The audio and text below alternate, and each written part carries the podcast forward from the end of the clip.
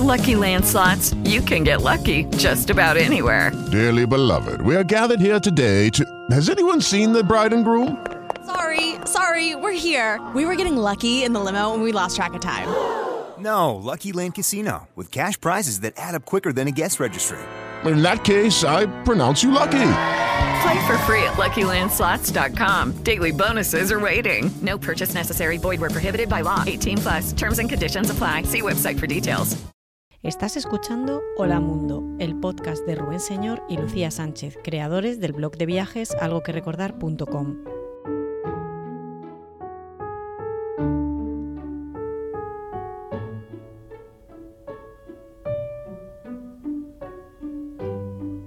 Hola, hola, bienvenidos, bienvenidas a un nuevo programa del podcast Hola Mundo. Hoy vamos a hablar de Australia.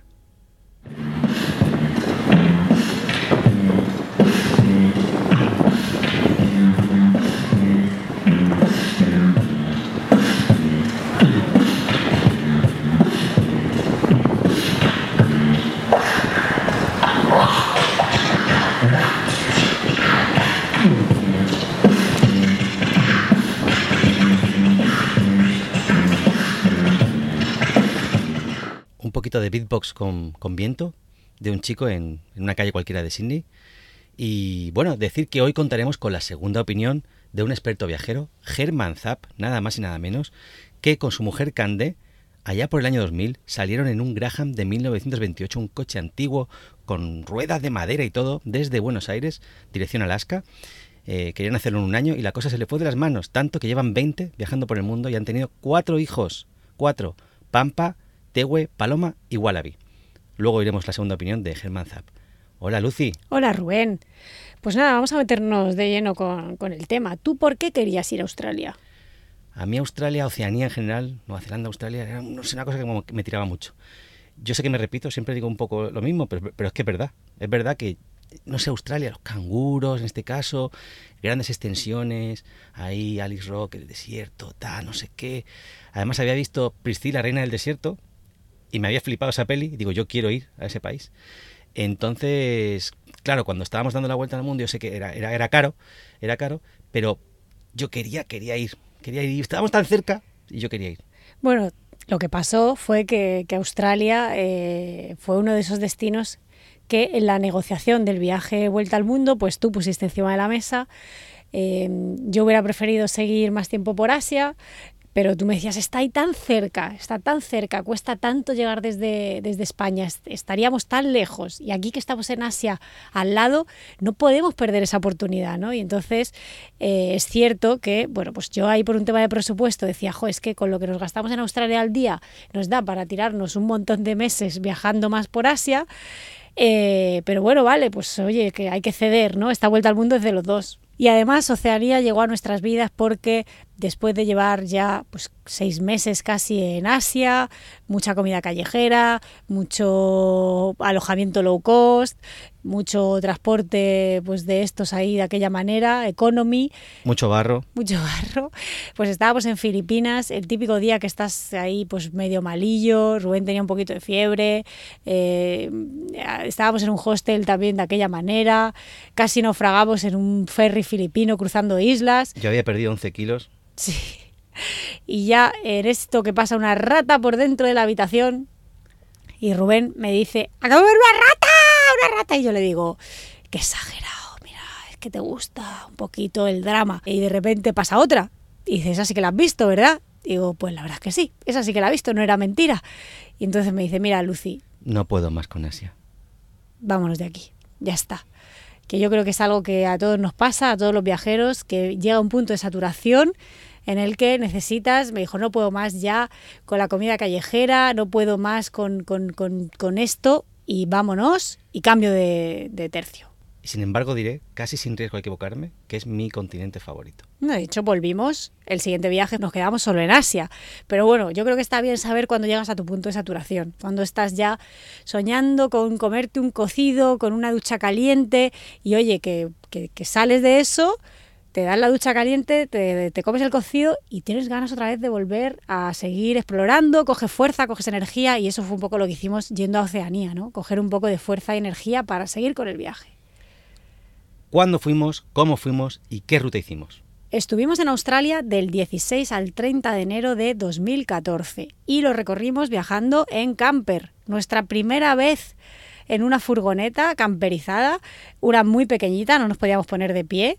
Eh, no llevábamos cocina, nada más que llevábamos ahí un mini hornillo, ¿no?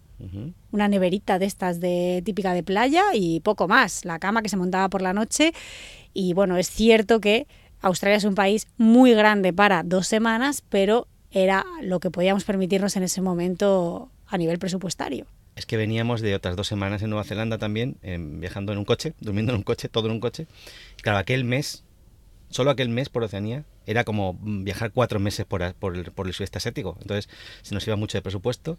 Y bueno, hicimos 3.500 kilómetros. Empezamos de- en Sydney y fuimos por la Gran Pacific Road, toda la parte sur, sureste, hasta Melbourne. Ahí taco de playas que vimos y de, de todo. Y luego eh, volvimos a Sydney eh, por, por, por el interior, vía Canberra. Entonces, claro, dices, wow, qué viajazo, 3.500 kilómetros, madre mía, lo que hemos hecho aquí, ¿verdad? Y luego lo ves en el mapa, Y no era nada. no era nada. Qué era penita. Un piquillo. Era bueno. Que no hemos visto, o sea, te daba la impresión que era como haber hecho, yo qué sé, mm, no sé, Madrid-Sevilla. O sea, Claro. Pero nosotros estábamos allí como, wow, somos cocodrilo de Andía aquí. Sí, o sea, sí, una sí. cosa muy, muy heavy. Entonces, bueno, pues eh, eso fue lo que, lo que hicimos. Nos encantó aquel primer viaje en, en, en camper. De hecho, yo creo que fue ahí el momento que dijimos, esto, esto en algún día, esto algún día hay que, hay que tener una camper. sí, sí, sí. Y mira ahora, entraron las ganas. Y ahora en los estamos estudios Arminda. grabando, rodando, grabando, comiendo, durmiendo en una camper. Oye, que me estoy acordando de una cosa. ¿De qué? del quinto viajero de Chapca Seguros, nuestro patrocinador que nos acompaña en un programa más. Recordad, tenéis un 7% de descuento con el código MUNDO al contratar cualquiera de sus seguros de viajes. Y como no solo de descuentos vive el hombre, también necesitamos llenar el alma, nos trae las palabras Chapka, que son esas palabras que existen en unos idiomas y no tienen traducción a otros. Y de alguna manera nos cuentan cuál es la forma que tiene de ver una cultura concreta el mundo. Y hoy vamos a hablar de... Backlash Chance o You've Got Backlash.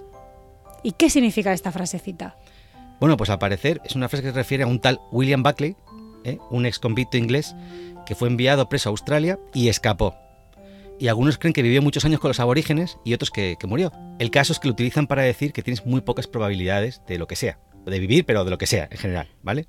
Bueno, y una vez allí, ya en Australia, con nuestra camper, ¿qué nos encontramos? Bueno, como decíamos, es un, aquí es un continente.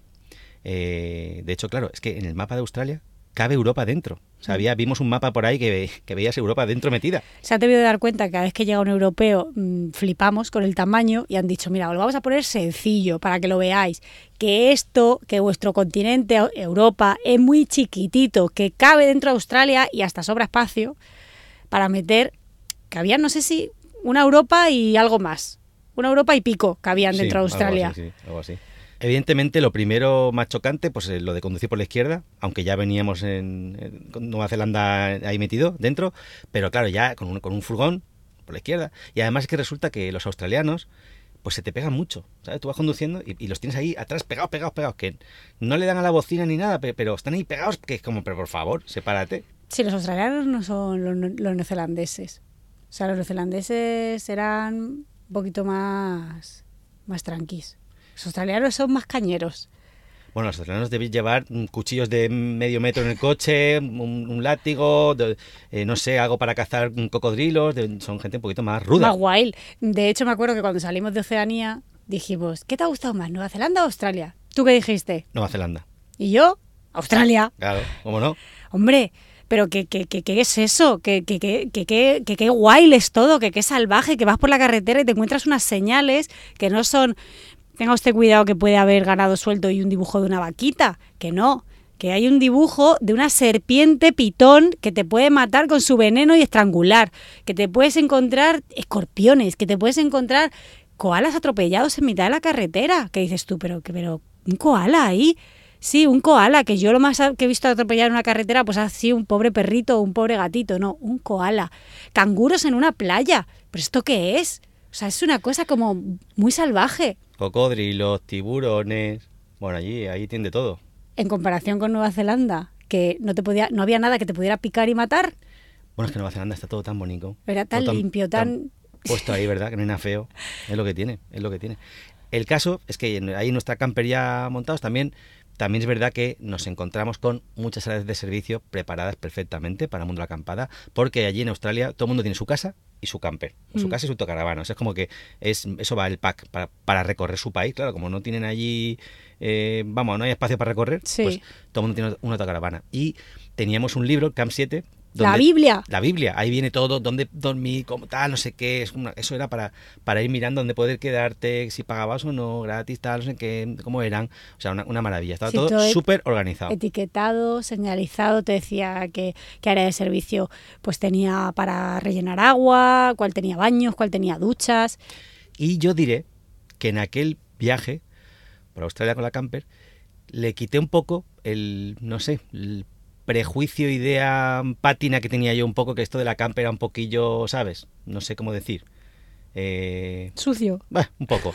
Pues es que claro, allí, en un, en, un, en un camping, al lado teníamos unos con que vinieron una noche allí, nos dieron una botella de vino, no sé qué, y no sé cuántos, y dijeron, bueno, no, es que ya nos vamos a casa. eh. Empezamos a hablar, y el tío era un, un CEO de, de Google, y digo, pero madre mía, Pero esto es lo más. Madre mía, ¿eh? que esto no es de, de- como de, de mi novia sucia. Que Claro, esto hay no, gente esto es de lo mío. de postín. Esto es de lo mío. Aquí, hombre. Yo pertenezco a esto. Claro, ahí te sentiste bien identificado. Entendido, comprendido, Claro. querido. Formabas parte de ese grupo de gente premium. Es así. Así soy yo. De hecho, aprendimos de aquello, aquella enseñanza de aquel señor que nos dio su botella de vino y creo que algo de queso y tal, y nosotros después, cuando ya dejábamos la camper, le dimos a unos chavales unos cuantos rollos de papel higiénico que nos sobraban. Nuestro legado. Nuestro legado. No teníamos vino, pero teníamos papel higiénico. Bueno, estas cosas se aprenden poco a poco. Tampoco hay que el primer día ya querer ser el CEO de Google, ¿sabes? O sea, éramos mochileros de nuevo y lo más que te puedo dar es, eh, toma aquí mi, lega, mi papel higiénico. Perdona, yo te voy a decir usar. una cosa. El vino, jaja, qué bien, sí, qué rico estaba. Ahora, que no te falte el papel higiénico. Hombre, esa gente se acordó de nosotros durante muchos días. Sí, porque le dimos como 10 rollos o 15, no sé. Claro. Bueno, el caso, que nos encontramos sobre todo una naturaleza brutal. O sea, aquello es, eh, además es el tipo de paisajes que nos encanta a nosotros, como todo muy lejano, remoto, ¿no? Y luego unas playas que tienen los australianos.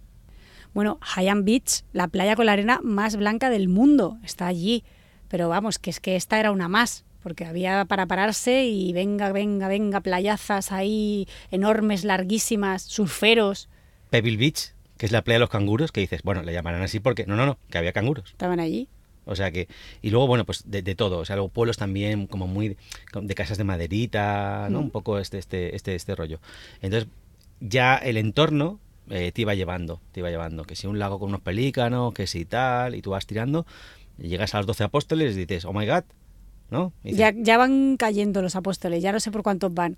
Bueno, es que el tiempo pasa. Claro, hay que- hay que ir, hay que ir, hay que ir antes de que quede un que- apóstol. Claro, hay que ir ya.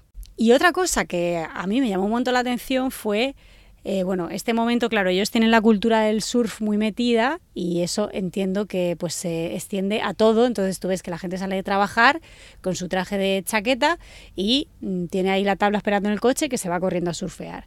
Y eh, no solo eso, sino que iban andando por la calle con su camisa y por la camisa de repente asomaba un tatuaje de un dragón que le cubría toda la cara que claro, mm, pues hombre, nosotros que venimos de un país que es hasta hace dos días, para estar de cara al público, a la gente le decían, quítate los piercings, que no se te vea mucho si tienes unas rastas, colócatelas de esta manera. Y claro, ver allí a los ejecutivos con unos pedazos tatuajes, con rastas, con la tabla de surf en la mano, pues claro, nos parecía lo más, ¿no? Claro, es que la pregunta era, vale, aquí te dejan surfear, pero ¿te dejan trabajar Claro. con esas pintulis? Sí, sí, sí, sí. Ellos se ponían la camisa y oye, tu piel es tu piel, ¿sabes? Que eso forma parte del ámbito de tu vida privada. Tú no tienes por qué trabajar peor porque lleves un dragón tatuado en la cara. Otra cosa que pasaba es que no entendíamos nada. Nada. El, el acento australiano es, es- Es más difícil para mí. Vamos, yo iría más allá y diría que los australianos no saben inglés. No hablan otro idioma. no, no, lo hablan peor que nosotros. Oye, la gasolinera sea horroroso para poner gasolina. Yo es que había veces que les iba a preguntar algo y decía, es que de verdad que no. ni- y en este, estamos en contexto, porque estamos con, en contexto gasolinera, es decir, me ha podido decir esta es la vuelta, o sí, el surtidor es aquel, o paga primero y echa después. Pues no, soy capaz de saber lo que me ha dicho este señor. no entendía nada. Y hablando de moderneces ausis, el tema también de que los derechos de los casados y no casados eran iguales. Es decir, que tú, si vives con una persona y demuestras que vives con ella, es tu pareja, pues ante la ley tienes los mismos derechos que si estuvieras casado. No importa, ¿vale? O sea, es una cuestión personal que tú vayas y firmes o que vivas junto con esa persona y no quieras estar casado. Para, para lo que viene a ser la ley, división de bienes, etcétera, etcétera, o si tienes un hijo o no, le da lo mismo.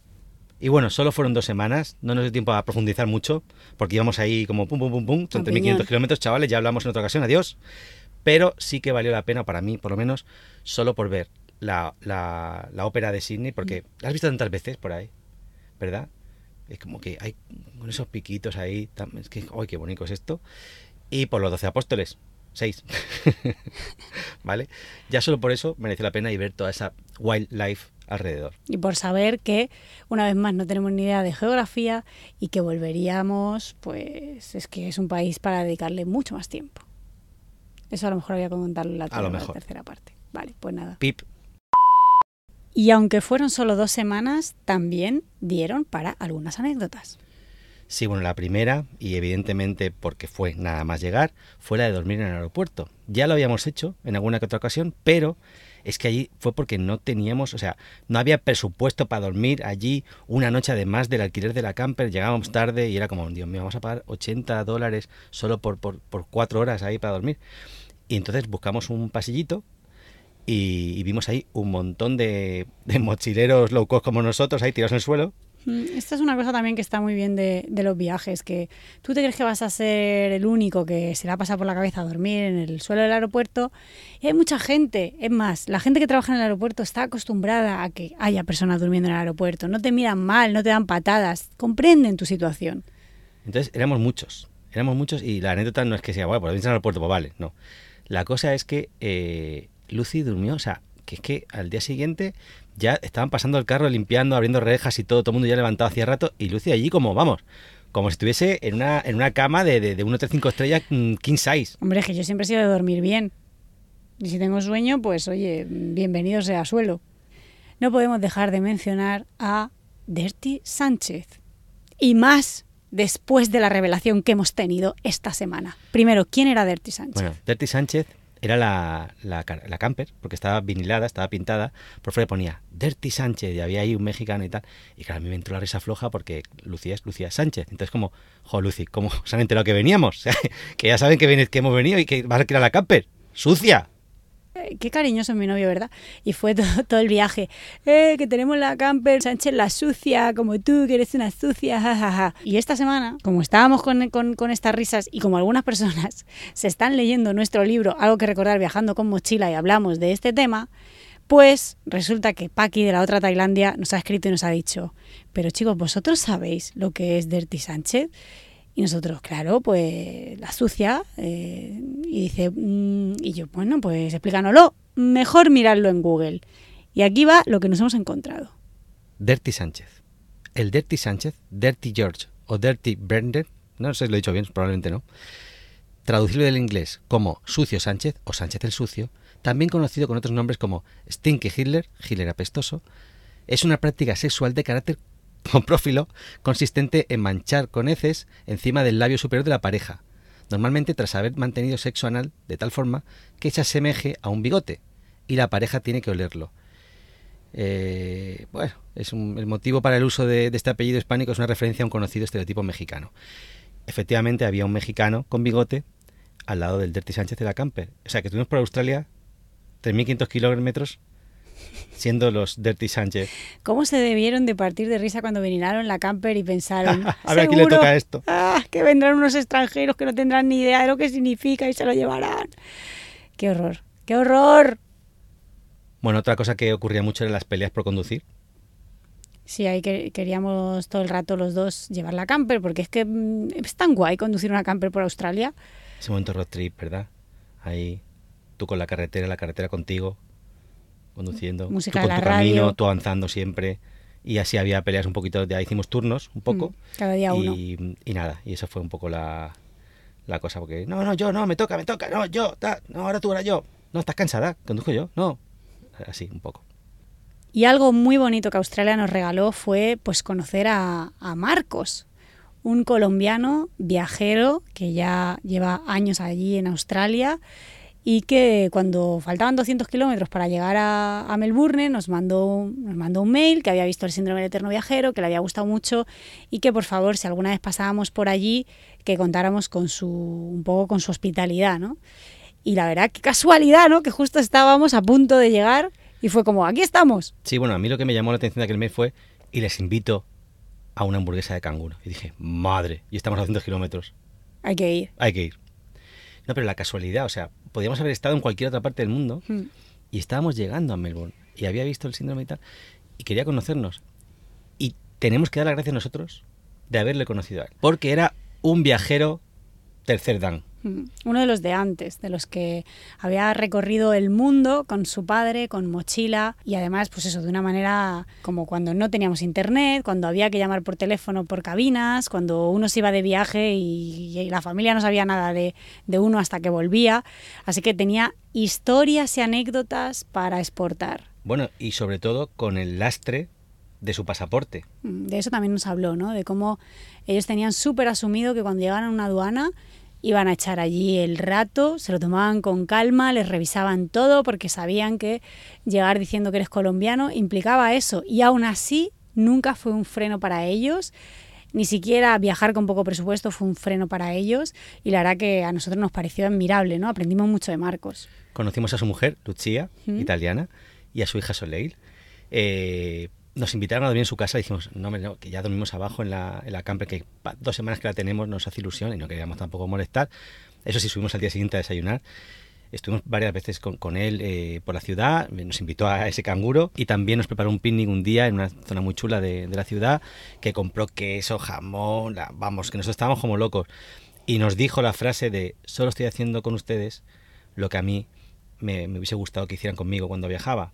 Y también él decía que, que había tenido es- esa suerte, ¿no? que a veces había encontrado con personas que habían sido hospitalarias con él y que habían entrado un poco a formar parte de, de su viaje y de su vida. Eh, y bueno, pues que él quería un poco como que devolverle al universo eso.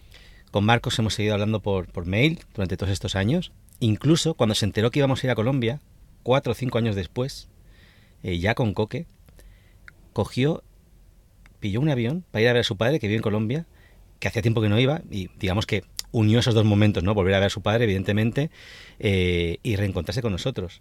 Y fue súper bonito. Mm, además, la, la bienvenida que nos hizo a Colombia, Marcos, porque además estaba en el aeropuerto esperándonos al llegar. Hmm. O sea, pelos de punta, ¿eh? Sí, sí. Y, y nada, bueno, es una de las personas que te regala el viaje que dices, madre mía, para mí lo quiero, para siempre, lo guardo aquí, ¿verdad? Qué Cerquita. suerte, ¿no? Gracias vida por, por traernos a una persona como, como Marcos. Uno de los puntos de inflexión de este viaje, sin duda para mí, fue conocer a los Rawlings. Los Rawlings era una familia, bueno, es una familia, son Jesslyn y Anna y sus hijas, eh, Frauke, Bergie y My Fanway. Bueno, y su perrito. Entonces ellos estaban viajando por, por Australia con un coche y una especie de, de casa-caja atrás que se hacía casita. Y los conocimos cuando llevaban, creo que seis meses viajando por. Australia y estuvieron luego dos años. Sí, Bueno, pues allí eh, fue donde nos enamoramos de los niños viajeros. Hablamos de esto en nuestro libro Algo que recordar viajando con un bebé y también en el documental Hola Mundo. Eh, y ahí podéis ver imágenes un poco de lo que supuso aquel momento, porque fue cuando vimos o nos dimos cuenta de lo que es tener delante un niño viajero. De hecho, algunas veces hablamos de que de cómo nos recuerda Coque a, a esas a las hijas de los Rolling, ¿no? Que, que fue un impacto muy grande en el momento en el que nos conocimos. Nos encontramos en un área de servicio, paramos, ellas llevaban allí todo el día, habían construido un embalse. eh, había unas duchas y, y se- entraban y salían, se duchaban solas, se vestían, se desvestían, corrían desnudas. Tengo una imagen de, de verlas corriendo desnudas. por Como allí. Coque. Exactamente. Eh, eran tan eran súper autónomas, no nos tenían miedo, venían, nos hablaban, eh, entendían que nosotros hablábamos un inglés peor, pero se comunicaban con nosotros, se venían a, aprender cómo hacíamos, ¿te acuerdas? ¿Qué vais a hacer para cenar? Pasta, pues venga, yo quiero aprender a hacer pasta. Nos parecía una cosa eh, que no eran los niños a los que nosotros estábamos acostumbrados y realmente fue un punto de inflexión, como dice Rubén, en el viaje y un punto de inflexión en nuestra vida, porque fue el momento en el que descubrimos que viajes y niños no eran dos conceptos incompatibles. El 26 de enero de 1788, los europeos llegaron oficialmente a Australia y el capitán Arthur Phillip alzó por primera vez la bandera británica en la caleta de Sydney. Uno está más acostumbrado a celebraciones por la proclamación de la independencia que por la de la ocupación, pero lo cierto es que el 26 de enero se celebra por todo lo alto el Australian Day y a nosotros nos pillaba en su capital, Canberra. Esa ciudad en la que la casa del gobierno está construida en un pequeño valle por debajo de los ciudadanos para recordar quién está al servicio de quién. Nos queríamos quedar a ver qué pasa aquí, pero no teníamos dónde meter a Dirty Sánchez y en teoría el área habilitada más cercana estaba a 40 kilómetros de Canberra. El wifi del McDonald's nos contaba que delante del antiguo parlamento había un camping. Estamos de suerte, nos quedamos en Australian Day. Un día en el que no hay colegio, hay desfiles, conciertos, exhibiciones. Los Aussies se visten con su bandera, se pintan la cara con sus colores, los aviones surcan los cielos escribiendo mensajes con humo. Las familias se reúnen frente al lago con sus picnics para ver los fuegos artificiales. Aquel iba a ser un día muy especial y nos pillaba allí de casualidad. Un día de fiesta para pequeños y mayores, un día para todos los australianos. Un momento, para todos, todos. Al llegar al camping permanente que está frente al antiguo Parlamento, vimos algunas tiendas de campaña y caravanas. En él había unas 30 personas en modo permanente y algunos más de esos que van y vienen. En este asentamiento ondeaba una bandera diferente a la australiana, que ya nos resultaba familiar porque también la habíamos visto en algunas instituciones. En el centro, una gran hoguera y en los alrededores, carteles con mensajes que defienden los derechos de los aborígenes. Al parecer, Australia tiene un pasado oscuro. Un momento, esto no es un camping, es un asentamiento aborigen. Alguien nos chivó que teníamos que ir a presentar nuestros respetos a los mayores. Los aborígenes les llaman tío y tía y nos invitaron a quedarnos y a formar parte de uno de sus ritos alrededor del fuego, el rito de conexión entre el hombre y la tierra. Mientras andábamos descalzos dentro de un círculo formado con ramas y alrededor del fuego, teníamos que restregarnos hojas de eucalipto en las manos y depositarlas en la hoguera. Ahora la tierra conoce tu olor y te puede proteger, nos decían. El aceite de las hojas de eucalipto está entre tus dedos, así tú también conoces el olor de la tierra. El hombre, los animales, las plantas, todos formamos parte del mismo círculo. Estamos conectados, somos lo mismo. Los aborígenes no tenemos días de la semana. Nos levantamos cuando sale el sol y nos acostamos cuando se va. Vivimos con lo que la tierra nos da sin necesidad de destruirla. El hombre blanco destruye la tierra, no la escucha. Mata a los animales por placer, tala los bosques, mata a nuestras familias, nos sacan de nuestras tierras porque piensan que no les vamos a dar peces, pero nosotros sabemos compartir. Después de cantar alrededor del fuego una letra que éramos incapaces de repetir y que al parecer hablaba de los espíritus de la naturaleza, de compartir los recursos, de amor, de respeto y de paz, volvíamos a nuestra realidad. Nosotros, ratas de asfalto que pensábamos que respetábamos la naturaleza, estando en contra del maltrato animal y no dejando basura a las montañas, acabábamos de experimentar un momento muy poca y aún teníamos que digerir todo aquello. Después de todo lo ocurrido aquel día, nos fuimos al Museo Nacional y supimos cómo se ve la historia desde el otro lado. A partir de ahí, nuestra cabeza se llenó de preguntas. Preguntas que fuimos a ir soltando por ahí para quien quisiera responder. De una u otra forma, nos sorprendía que no tuviéramos ni idea de que aquello había pasado y siguiera en vigor, lo cual nos hacía pensar en que la idea preconcebida que uno ha ido generándose de un país tiene muy poco que ver con la realidad, con su día a día, con lo que la gente siente, arrastra y espera. En definitiva, no hay nada como dejarse caer en directo por los sitios para descubrir otras cosas más allá de lo que a veces nos llega. Al final, en el día de Australia, cambiamos el picnic en las praderas por los ritos. No vimos el desfile ni escuchamos el concierto. Pero bueno, seamos sinceros, nunca nos gustaron mucho las fiestas nacionales. Debe ser que como por aquel entonces no pasábamos todos los días por la ducha, la tierra ya conocía nuestro olor y nos llevó justamente a aparcar delante de aquel campamento aborigen. Nota. El 13 de febrero de 2008, en un gesto histórico, el gobierno de Australia pidió perdón a los aborígenes por los malos tratos recibidos en el pasado. El primer ministro australiano, Kevin Rudd, decía, Pedimos disculpas por las leyes y políticas de sucesivos parlamentos y gobiernos que causaron gran daño, sufrimiento y pérdida a estos compatriotas nuestros. Desde principios del siglo XX hasta la década de los años 70, al menos 100.000 niños aborígenes fueron separados de sus familias y puestos bajo la tutela del gobierno, órdenes religiosas y familias blancas. Por el dolor, el sufrimiento y el daño de estas generaciones robadas, de sus descendientes y de las familias que dejaron atrás, pedimos perdón. Añadía el primer ministro a las madres y los padres, los hermanos y las hermanas, por romper familias y comunidades. Pedimos perdón. Y por la indignidad y degradación perpetrada sobre un pueblo digno de orgullo y una cultura digna de orgullo, pedimos perdón. Hoy damos este primer paso a través de reconocer el pasado y de reclamar un futuro que incluya a todos los australianos. Y sin embargo, aquel día, aquella noche del 26 de enero de 2014, seis años después de todo aquello, Mientras los fuegos artificiales iluminaban el cielo de Canberra y los Aussies conmemoraban la llegada de Arthur Phillip en 1788, los aborígenes, que estaban asentados frente al Parlamento, seguían pidiendo libertad, justicia e igualdad de derechos, dándole la espalda a la celebración y chocando palos en señal de pacífica protesta. Una noche que sonaba así.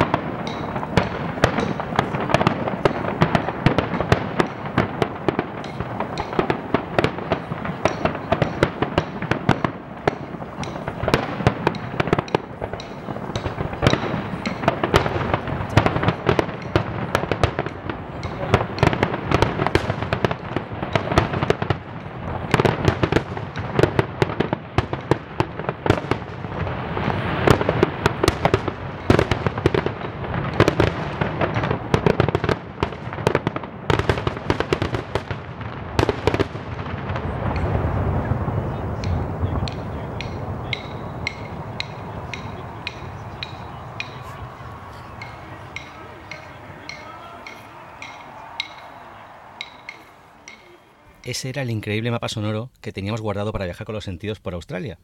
Eh, bueno, hemos entrado de, lleno en la parte de viajando con los sentidos, pero es que, claro, era un documento tan potente. Aquella noche que nos quedamos allí eh, viendo todo aquello, por un lado, la celebración, los fuegos artificiales, por otro lado, los palos sonando, nosotros en medio, es como, wow, qué fuerza, ¿no? Que tenía aquello. Y también ahora estaba pensando, ¿no? Eh, que, que medio friki nos pareció entonces ese discurso de la unión del hombre con la naturaleza y que han pasado ya pues eh, seis años y en nuestra vida, ¿no? O sea, no sabes al final el pozo que, te dejan las cosas que vives, ¿no? En nuestra vida eh, actual ha cobrado más fuerza que nunca. Sí, sí, o sea, yo reconozco que en aquel momento me vi un tanto ridículo alrededor del fuego. Eh, de hecho, cuando vi que había un pequeño atisbo, una puertecita, me hice un moonwalker y me salí un poquito de aquel rito donde estaba acabando ya. Es que tuve una suerte brutal, porque es que yo estaba ahí mirándole, diciendo, "Mm, va a huir en cuanto pueda. Y entonces le veo que va así un poquito a echarse para atrás y justo termina la canción y volvió al círculo como muy dignamente, disimulando en plan, yo nunca me fui de aquí. Yo me quedo hasta el final. Yo en estaba esto. aquí. Yo, la tierra y yo uno. Hemos- he cumplido, pero sí, ¿no? O sea, cómo hemos cambiado nosotros también, ¿no? En ese sentido. Sí, igualmente eh, creo que es un- uno de esos momentos, momentazos de, que nos dio aquel, aquel viaje eh, en el que ves otras perspectivas, otras realidades y te haces pensar cosas ¿no? que no te habías planteado hasta ese momento. Seguimos viajando con los sentidos. Un cromoviajismo de Australia para, para mí es el, el amarillo, el amarillo anaranjadito, tierra, ese es el, eh, Australia es ese color eh, y ya está. Y aquí nadie puede llevarme la contraria nunca jamás. Y un olor para nosotros, al menos el olor de aquel viaje, ¿no? De aquel mes, porque lo juntamos también con Nueva Zelanda, que fueron nuestros primeros road trip, pues el olor a gasolina. Pasamos por muchas gasolineras, claro. Y un sabor, aunque tiene mucho que ver con el oído, es eh, Sisto Rodríguez. Descubrimos a Sisto Rodríguez en aquel viaje. Eh, vimos la película Buscando a Sugarman eh, en, la camper un día y fue la banda sonora que sonó aquellos 3.500 kilómetros y que cada vez que vuelve a sonar eh, actualmente nos lleva irremediablemente a Australia. Así que aquel sabor de, de, de, de Sisto, de, la tierra, de conducir, pues todo junto, bueno, pues es como siempre la música te lleva a, a, a momentos del pasado, pues nosotros nos vamos a Australia cada vez que lo oímos. Y es curioso que la historia de Sisto eh, tenga más que ver con Estados Unidos y Sudáfrica. En todo caso, podría llevarnos a Sudáfrica, pero como nosotros lo descubrimos allí, y la historia, si no la conocéis, os invitamos a que busquéis la película porque es muy, muy emocionante, pues, pues se nos lleva a Australia. Y bueno, ¿qué recuerdo se nos ha quedado Australia de aquellas solo dos semanas, 14 days, con sus noches? ¿Volveríamos? Volver. Yo creo que sí, de hecho lo hemos comentado muchas veces, de volver e incluso tres meses, seis meses, intentar recorrer lo máximo posible que nos dejen en ese tiempo, salir, volver a entrar, acabarlo de recorrer. Claro, ahora esto que hicieron los, los Rolling de dos años dando vueltas por Australia, que cuando fuimos siguiendo su viaje nos parecía como, ¿en serio? ¿Dos años? ¿Tanto tendrá que ver? Claro, es que te puedes pasar allí media vida recorriendo esos paisajes y bueno, y además cuando viajas largo, pues que paras eh, más tiempo en, en, los lugares y te pasan cosas. Eh, pues como esto que nos pasó un poco de los aborígenes, que probablemente si hubiéramos estado más tiempo, pues habríamos podido profundizar mucho más. Pero sí, o sea, pf, la otra costa, que también mm. habla la gente maravillas. Bueno, las otras tres costas. Es que, es que nada, mirad de verdad en el mapa lo que es de Sydney a Melbourne. Los 12 apóstoles están un poquitín más allá, pero bueno, y volver por Canberra. Y es como nada. nada. Igualmente, para animarnos aún más, vamos a oír la segunda opinión de Herman Zapp. Ellos estuvieron por allí con su Graham de 1928, más tiempo de dos semanas. De hecho, uno de sus hijos nació allí. Y a ver qué nos cuenta el gran Herman Zapp. Australia fascinante. Candelera creo que se quedaba a vivir, ¿eh? Realmente fascinante. Realmente creo que si el viajero quiere sentir, le encanta sentir ese sentimiento de agarrar la ruta infinita y ver dónde termina, dónde llega, dónde va es Australia el mejor lugar para sentirlo, porque son miles de miles de kilómetros de rutas para uno solo, ¿no? Con nada más que pensar en uno mismo, ¿viste? Cuando te vas a esos lugares donde no hay mucho para ver para afuera, entonces empezás a ver para adentro, y ese, ese lugar es Australia. Australia te, te sorprende porque tenés los animales más exóticos, únicos en el mundo, también los más peligrosos, hay que tener cuidado y te sentís allá del otro lado del mundo, allá abajo, más remoto, no puede ser. Y te sentís realmente muy, muy, muy aventurero cuando estás en el medio del Nalabor o en el gran desierto, en el Outback. Porque realmente estás realmente haciendo aventura. Estás tomando muchos riesgos muchas veces. Quedarte sin gasolina, quedarte sin rueda de auxilio, quedarte sin agua, es en cualquier momento puede ser el final. Así que sentís la adrenalina y es lindo sentirla, ¿no? Y llegar a playas de 100 kilómetros de largo y ser nada más que vos lo, la única persona que está en esa playa. Es algo que solo Australia te lo puede dar. Creo que los atardeceres más lindos los he visto en Australia. Realmente Australia es, es un lugar que, que hay que ir, hay que ir porque es otro lugar. A los TAP les podéis encontrar en su blog argentinaalaska.com y en Facebook como Familia Zap Family. Y a nosotros en nuestro blog algo que recordar.com y en redes como arroba algo recordar. Mencionar también que tenemos dos libros recién publicados, algo que recordar viajando con mochila y algo que recordar viajando con bebé. Y otro, pobrecico, que lo publicamos hace ya tiempo y lo tenemos ahí un poco abandonado y nunca hablamos de él, Tontunas Viajeras, que son fotografías y frases para remover un poquito por dentro y que te lances a, a viajar si eso es lo que te apetece. Y ya para despedirnos, recordarte que si Australia te resuena por dentro, te apetece ir a conocerlo, vayas y lo hagas eh, de la manera que más te guste, con tus errores, con tus decisiones. Elige la costa que quieras, recórrelo en transporte, andando, en bici, como te dé la gana, porque el mejor viaje siempre el que se vive en primera persona. Hasta la semana que viene. Goodbye. Ni hao 世界. Viet mir. Ciao mondo. With the Lucky Land slots, you can get lucky just about anywhere. This is your captain speaking. Uh, we've got clear runway and the weather's fine, but we're just going to circle up here a while and uh, get lucky. No, no, nothing like that. It's just these cash prizes add up quick. So I suggest you sit back, keep your tray table upright, and start getting lucky. Play for free at LuckyLandSlots.com. Are you feeling lucky? No purchase necessary. Void where prohibited by law. 18 plus terms and conditions apply. See website for details.